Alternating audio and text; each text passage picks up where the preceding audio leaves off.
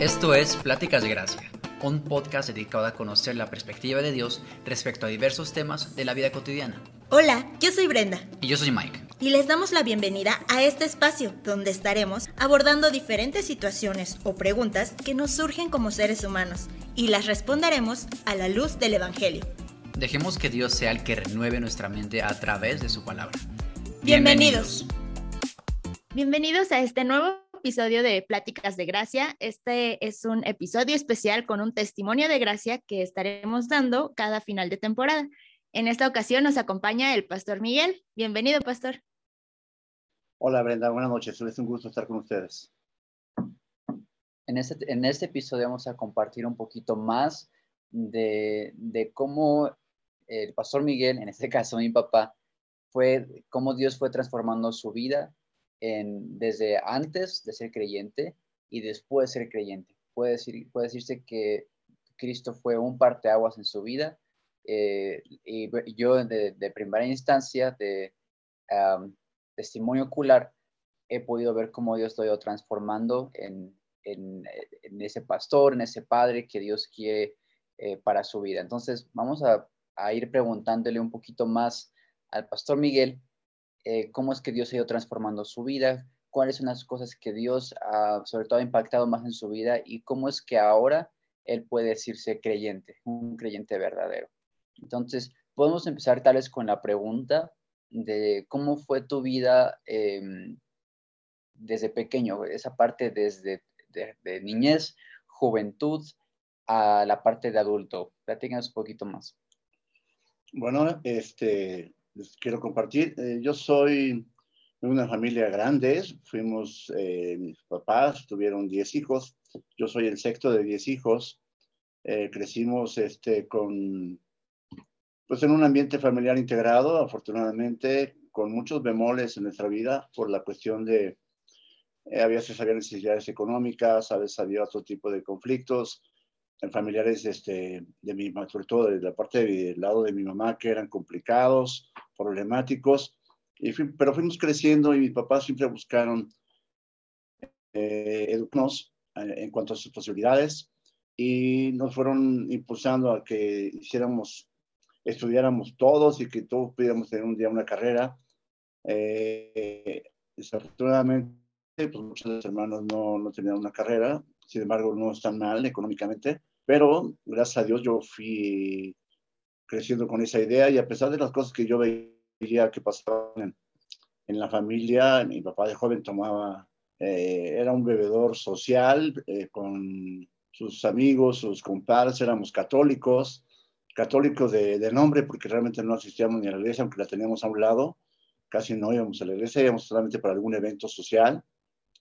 Y nuestro conocimiento de Dios era muy, muy limitado, muy, realmente muy poco, eh, diría yo casi nada, era más nuestra conveniencia, nuestra diversión, lo que el enfoque era nuestro, y sin embargo fuimos creciendo en ese entorno, y yo incluso llegué a ser parte de, un coro de una iglesia católica, durante tres o cuatro años iba yo a tocar, pero más porque me gustaba la música, más que porque entendiera yo quién era Dios o algo por el estilo. O sea, me gustaba tocar y, yo pensé que hacía un buen servicio haciendo eso con, algunos amigos que me habían invitado y había aprendido la guitarra y entonces podía participar en ello, pero repito, mi, mi conocimiento de Dios era, era mínimo y si luego fuimos creciendo en ese entorno, este, afortunadamente nunca tuve problemas con, con la bebida, a pesar de que yo veía a mi papá, a mí me hizo un efecto adverso, en cuanto a, a, crecer con la idea de que si un día Dios me permitía tener una familia,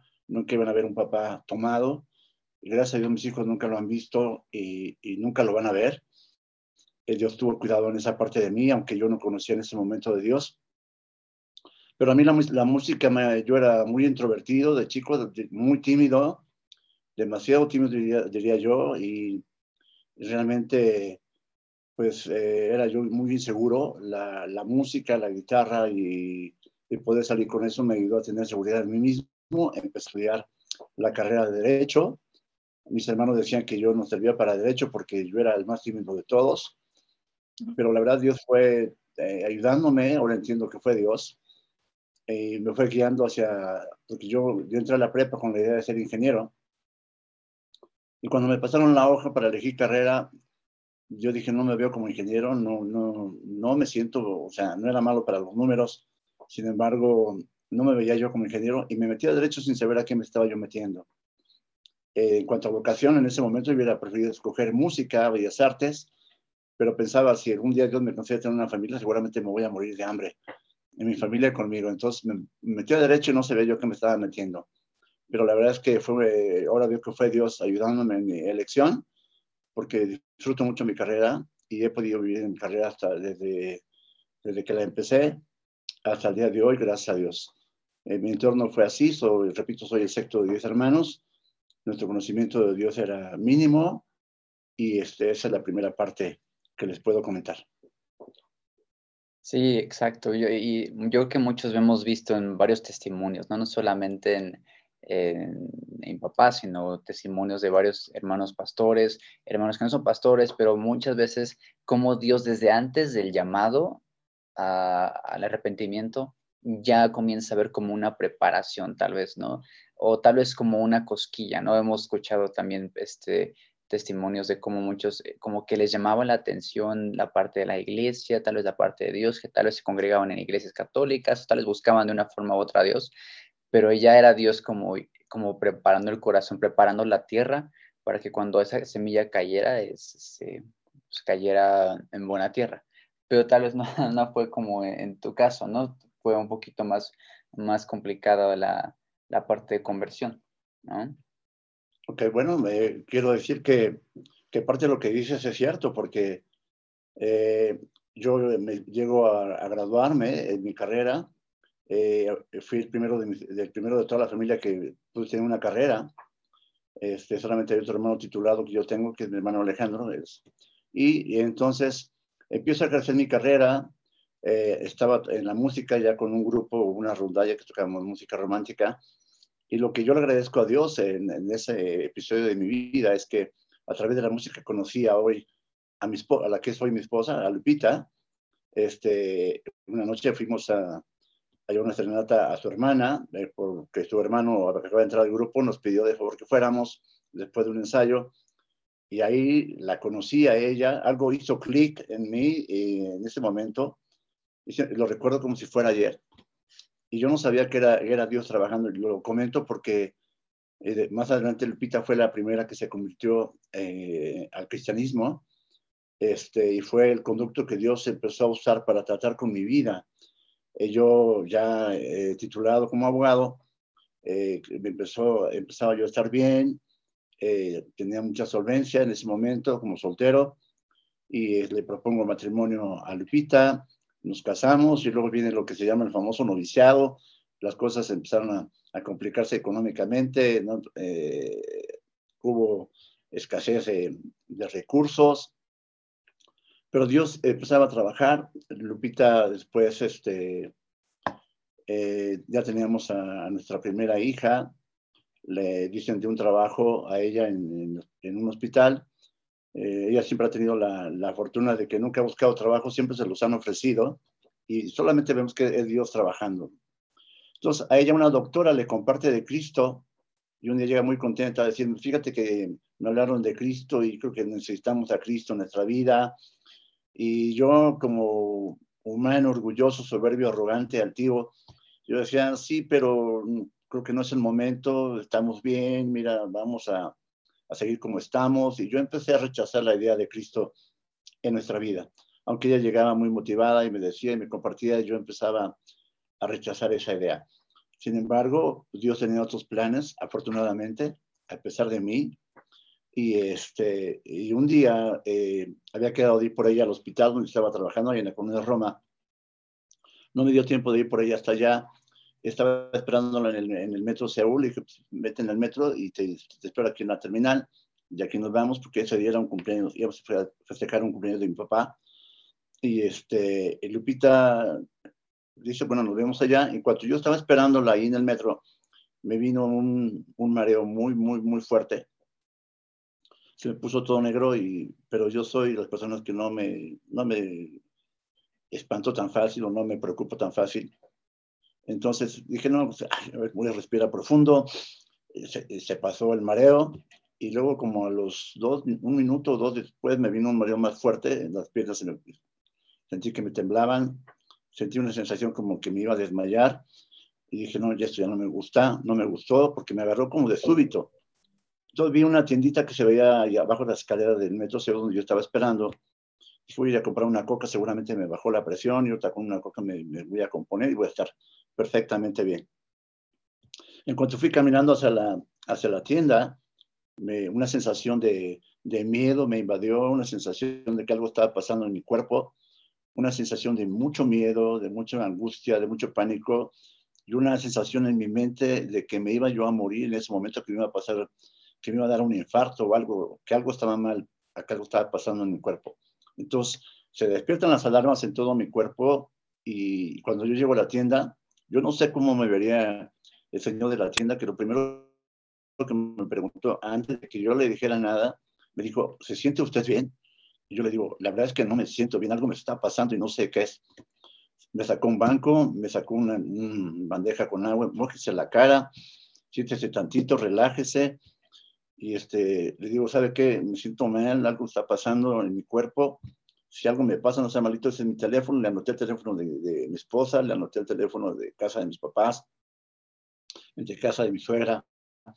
Digo, si ese coche que está ahí enfrente es mío, estoy esperando a mi esposa, no sea malo, si algo llegara a pasar, por favor, podría dar aviso. Y este, porque la sensación era tan real en mi mente que yo pensé que realmente algo me iba a pasar. Lupita tardó como unos 10 minutos en llegar a, partir de, ese momento y fueron, fueron los 10 minutos más largos de mi vida.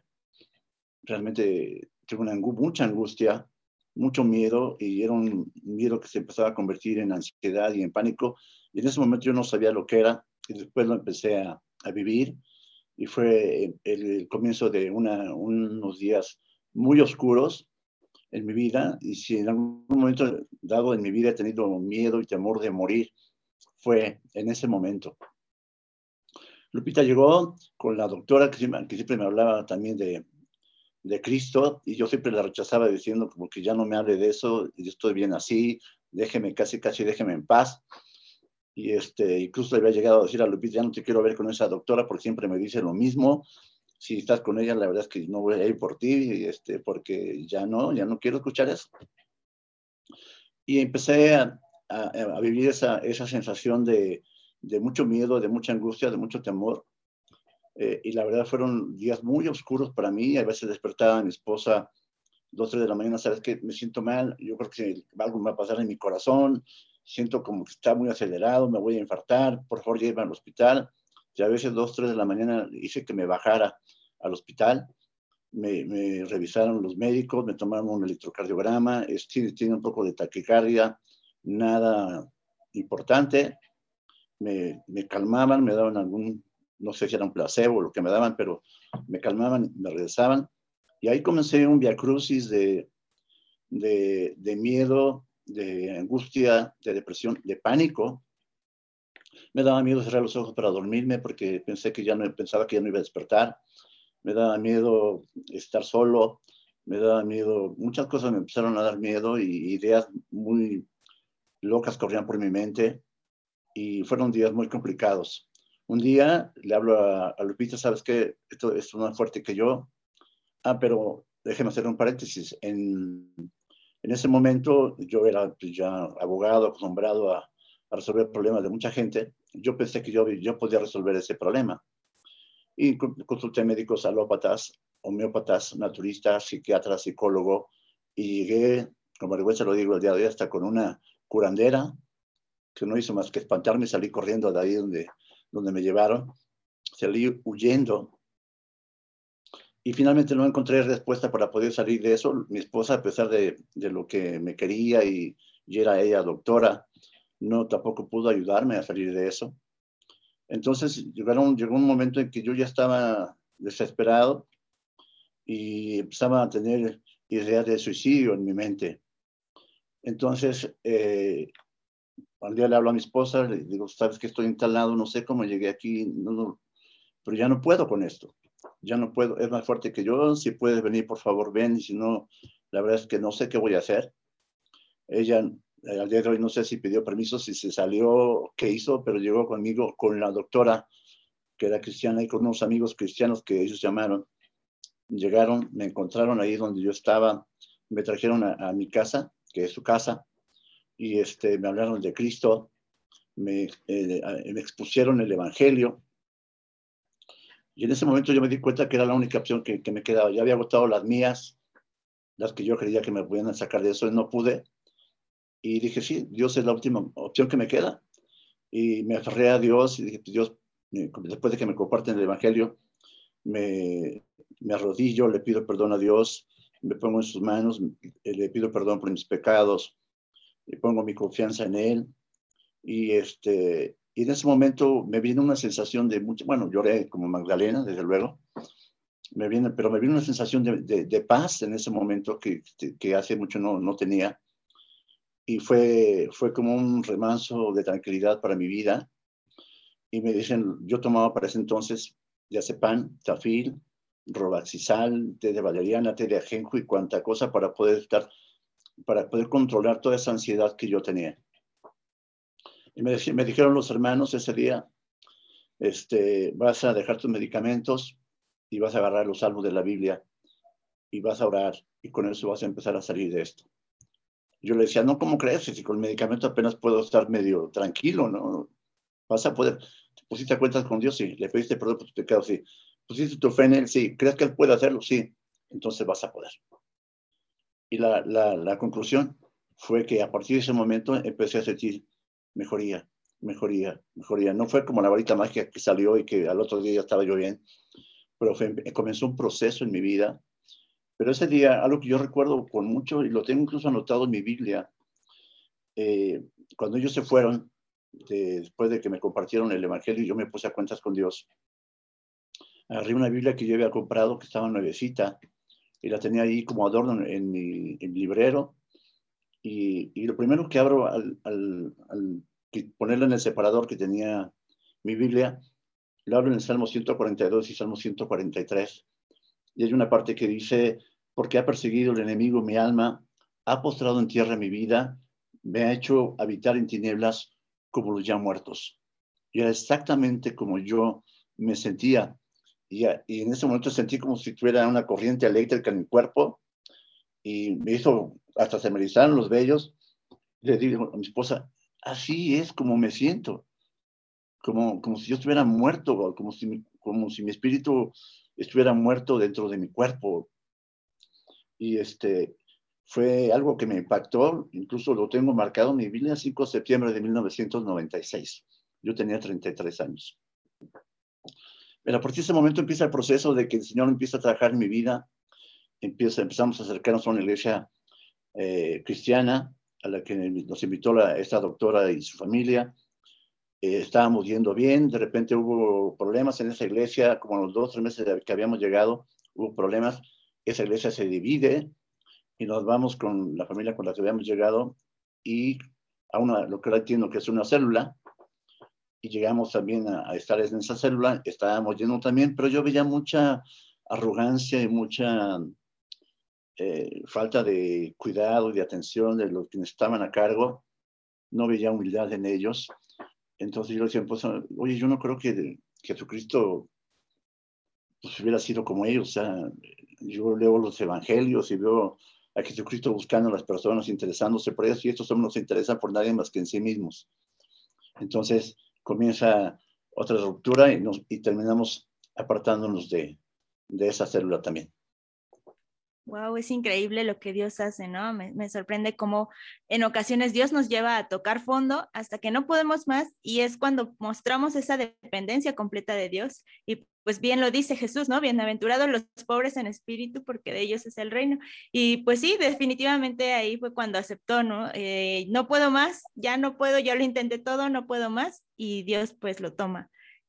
Entonces, esto es algo, algo maravilloso, ¿no? Y, también me lleva a pensar en esta parte de, bueno, eh, fue este el momento de su conversión, pero ¿alguna vez imaginó que llegaría a ser pastor? ¿O cómo fue este proceso de, eh, pues, congregante a ser pastor? Y también en esta parte que mencionaba de, pues, no veía como una buena una buena doctrina, un, buen reflejo de quién es Cristo, ¿no? ¿Cómo es que llega a la sana doctrina y a la predicación expositiva, que es algo pues de suma, suma importancia? Ok, bueno, ahí quiero comentar, realmente eh, acaba de mencionar que yo me alejé pensando, dice, si esto es el cristianismo, no quiero saber nada de, del cristianismo, porque yo veo en la, en la, Biblia, porque ya empezaba a leer la Biblia, a un Dios completamente diferente de cómo están actuando los, esas personas que están dirigiendo estas iglesias. Nos apartamos por completo y, eh, y una, la misma doctora nos localizó una iglesia bautista eh, le habló al pastor, eh, le comentó de nosotros y el pastor nos habló un día y nos cayó de sorpresa porque ni siquiera lo esperábamos. Nos invitó a ir a su, iglesia y yo le decía a mi esposa que yo, yo pienso que va a ser lo mismo que, acá, que ya vimos en dos, en dos iglesias anteriores, una iglesia y una célula. Y yo tendría, estaba muy renuente a ir a pesar de que, de que veía que Dios había tenido cuidado de mí por, por esa situación. Pero empezamos a acudir a esa iglesia eh, se llamaba Jerisim, y empezamos a asistir con regularidad y allí empezamos a escuchar, no una predicación expositiva, pero una, una predicación temática. Y empezábamos a aprender cosas y cómo orar y, y yo quería participar y el pastor me decía, espera hermano, cuando sea el momento indicado yo le voy a decir, pero nunca me dijo, realmente siempre no estuvo ahí, este, solo como espectadores. Y yo veía hombres que parecían ser muy espirituales, hay gente muy allegada al pastor. Eh, yo decía, wow, ¿yo cuándo voy a ser esos hombres? Porque ellos le llamaban a esos hombres ganadores de almas. yo decía, wow, ¿yo cuándo voy a ser un ganador de almas? ¿no? Y, y, la verdad es que nunca fui un ganador de almas, este, porque el único que gana almas es el Espíritu Santo. Pero el punto es que ahí empezamos a tener ya cierta eh, instrucción y enseñanza. Este, y empezamos a, a, estar asistiendo constantemente cada ocho días durante, durante dos años. En esos dos años también hubo una campaña de avivamiento eh, y lo que, en lo que terminó fue en que esa iglesia también, también se deshizo. Se deshizo, todos se fueron y afortunadamente un pastor maduro nos dijo, hermano, usted no se vaya, que ore primero, ore con su familia para que Dios le muestre lo que debe hacer y si es la voluntad de Dios que usted salga de esta iglesia, se lo va a mostrar con claridad si no es la voluntad de Dios, su responsabilidad es, apoyar a su pastor. Si el pastor hizo algo, algo que no estuvo bien, Dios lo, lo, llamará a cuentas a él. Pero usted su responsabilidad es permanecer ahí con su familia hasta que Dios le indique lo contrario. Hicimos caso a ese, a ese consejo y un día nos invitaron a unas predicaciones en la casa de esta doctora y este, con un, predicador eh, americano, norteamericano, y ahí escuchamos eh, otro mensaje. El, predicador un, día me dice, Miguel, el Señor quiere que trabajes para Él. El Señor quiere que dediques tu vida a Él, que, ya dejes de pensar solamente en ti mismo. Y me impresionaron sus palabras porque entre tanta gente que había ahí, se dirigió conmigo y me dijo eso. A mí me impactó porque entendí que, que era Dios hablando a través de ese, de ese predicador. Entonces dije, sí, estoy, estoy dispuesto a hacerlo. Yo ya, he tenido mucho tiempo dedicándomelo a mí mismo. Ahora quiero, sí quiero hacer algo para Dios. Y entonces ahí convergió también el, el papá de, nuestro pastor, el papá de Josué, este, que venía también de una iglesia dañada, otra familia que venía también de esa misma iglesia. Tuvimos una charla, platicamos con la familia de la casa y decidimos iniciar una iglesia. Esa iglesia se llama Roca Eterna y ahí me pusieron a estudiar. Hago una pausa ahí, si quieres. Sí, está bien. Yo me acuerdo, ya este, recuerdo esas dos iglesias, iglesia Jerisim, no me gustaba para nada, la verdad, una iglesia uh, oscura, una iglesia fría, una iglesia que el local estaba muy feo, que, la, que había como ciertas cosas que a mí no me gustaban, pero me gustaba también esa parte, nos daban un librito sin palabras para los niños. Ese librito era como de, de FOMI, de cinco hojas, de cinco páginas, y era como para explicar el Evangelio, ¿no? La gloria de Dios, las calles de oro, y quién sabe qué. Era una forma como, pues cierta forma como para cambasear, ¿no? El, Evangelio de, para ganar almas desde niño. Y me acuerdo que eh, yo veía que otros niños también ya empezaban a ganar almas según y yo lo empezaba a hacer en la escuela, ¿no? Y, pero yo los asustaba más bien porque les decía, no, te vas a ir al infierno, quién sabe qué. Y las maestras iban a hablar con mi mamá y pues ya me tocaba este regaño.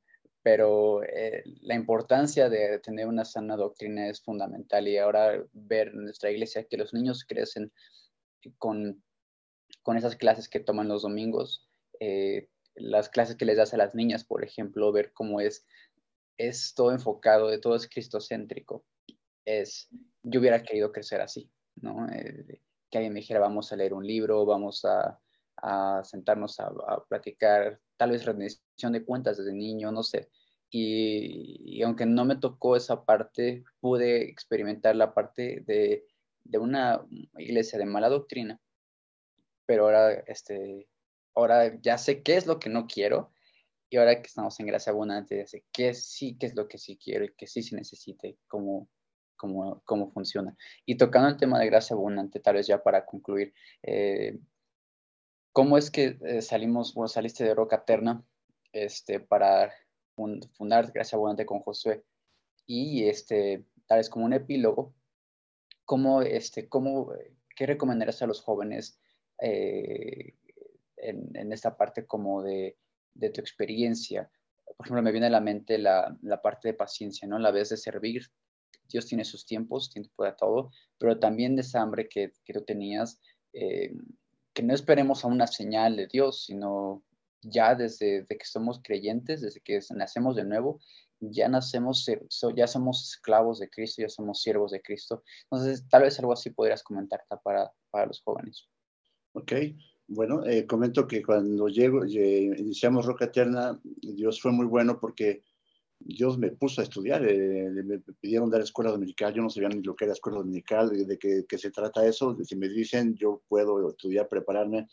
El papá de José, el pastor Eduardo, me dio unos libros, empecé a estudiar y afortunadamente él ya estaba, él ya estaba en, estudiando un seminario de, del Master Seminary de Grace Community Church y me dijo, hay un seminario que, está, que llegó a México y que está muy bueno, ahora en aplicación positiva. Él ya iba como en segundo, tercer semestre. Y dice, estaría bien que, que entraras y ahí vas a aprender. Y finalmente empecé a acudir al seminario y empecé a aprender y se me abrió un panorama, eh, la verdad, inimaginable de yo sabía, yo quería conocer algo de Dios y la verdad es que no conocía absolutamente nada. Y fue como, como se me cayó una venda de los ojos, una venda espiritual que, que seguía teniendo a pesar de ya ser creyente. Y empecé a crecer y empecé a crecer, me dieron, me dejaron una escuela dominical mucho tiempo a mi cargo. Eh, crecimos como iglesia, tuvimos que ir a otro lado, a un terreno que, que Dios puso en gracia para, para esta roca eterna poder adquirir y ahí se construyó la iglesia, era, era precioso ver a todos los hermanos participando, mis hijos que eran pequeños cargando tabiques y ayudando a la construcción, era, fue algo precioso. Y sucede que después de 11 años de estar en, en Gracia, en Roca Eterna, viene Josué de, de, Estados, de Estados Unidos, ya con beca y vienen, traen el plan de fundar una iglesia como misioneros de enviados de Estados Unidos platican con el, pastor Eduardo, su papá, este, y se apoya a la iglesia.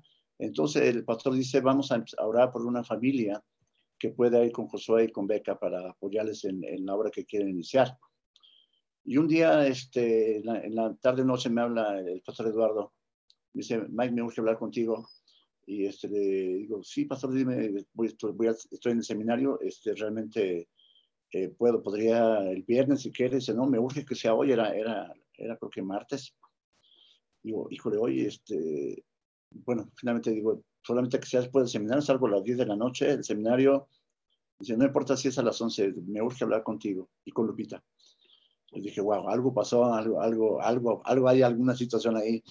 Amor, el pastor quiere vernos, eh, para no ser la historia larga, este, nos vimos en la noche ese día en un VIPS, y me dice, bueno, Mike, quiero, no es nada malo, no te preocupes, solamente es que, recuerda que estábamos orando por una familia que, que fuera a apoyar a Josué para la obra que se va a comenzar. Ya se había visto local ahí arriba del Oxo, este, ya se tenían los planes. Dice, bueno, pues Dios nos ha mostrado que esa familia son ustedes. Y tú dime si, lo quieres pensar, si quieres hacerlo, o tómate tu tiempo, pero necesitamos una respuesta pronta.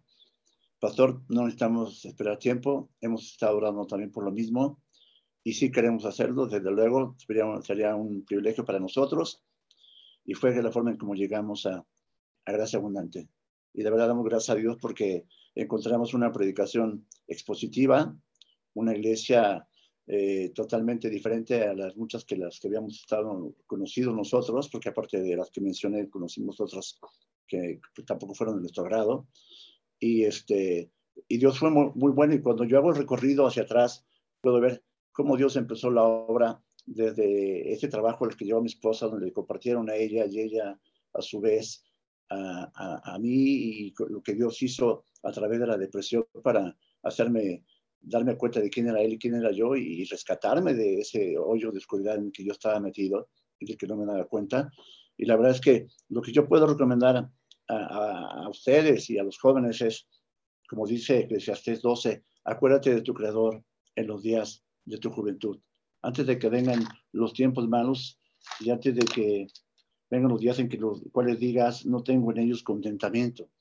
Si nosotros empezamos a conocer a Dios desde temprana edad, y si en su momento ustedes como jóvenes enseñan a sus hijos a conocer a Dios de temprana edad, se van a evitar muchas situaciones complicadas en su vida y vamos a poder conocer a un creador que es todo bondad, todo misericordia, que, que a veces nos tiene que disciplinar porque es necesario, pero todo lo que hace lo hace para nuestro bien. La verdad lo hace para nuestro bien. Y yo estoy sumamente agradecido de, de la forma como Dios irrumpió en mi vida cuando yo ni siquiera lo busqué, porque como dice la Biblia, nosotros amamos a Dios porque Él nos amó primero y envió a su Hijo en propiciación por nuestros pecados.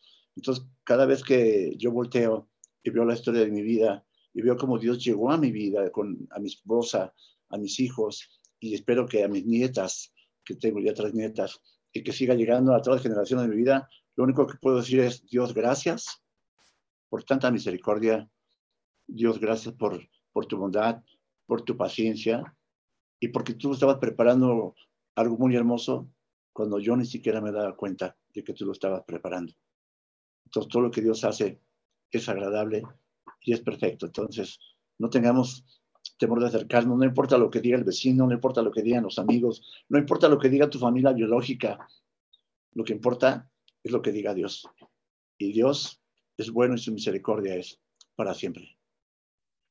Así es, es un testimonio increíble y, es muy bueno que nos hayan compartido esto porque pues muchas veces, ¿no? Nos vemos en la iglesia, pastor, lo vemos predicar, pero pues realmente no sabemos lo que hay detrás y cada uno de nosotros tenemos diferentes testimonios de la gracia de Dios en nuestras vidas y creo que es algo en lo que podemos meditar también, que, que Dios cumple sus propósitos, que Dios es bueno y Él siempre eh, será glorificado eh, en nuestras vidas. Entonces, le damos muchas gracias por acompañarnos en este episodio.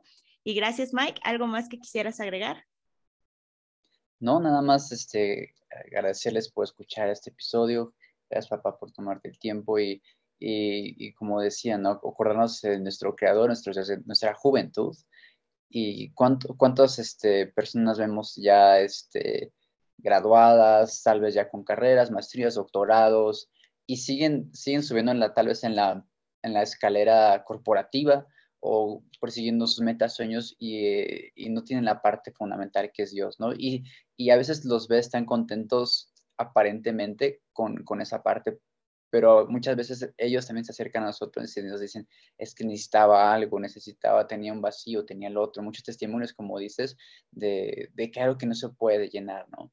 Y ser agradecidos porque si eh, has creído en Dios, es porque Él te escogió, no es por nuestros méritos, no es por nuestras, eh, que somos este, abogados o, muchas cosas, sino es solamente por su gracia, ¿no? Porque Él nos amó primero. Entonces, somos privilegiados, somos escogidos, real sacerdocio, nación santa, pueblo adquirido por Dios. Entonces, agradecer y acordarnos de, que no, no, a veces no tenemos que, si hay gente que ya pasó por eso, por... Eh, este, está renuente a la palabra de Dios, nosotros no tenemos por qué sufrir algo parecido, ¿no? A veces es eh, amor, obviamente el, amor de Dios, pero a veces también Dios necesita tomar medidas, ¿no? Tratar con nosotros de una cierta manera especial en la que no podemos decirle que no. Entonces, pero al final es por su gracia. Entonces, nada más, este, gracias a los que nos escuchan. Gracias, Brenda, también por, por tu tiempo.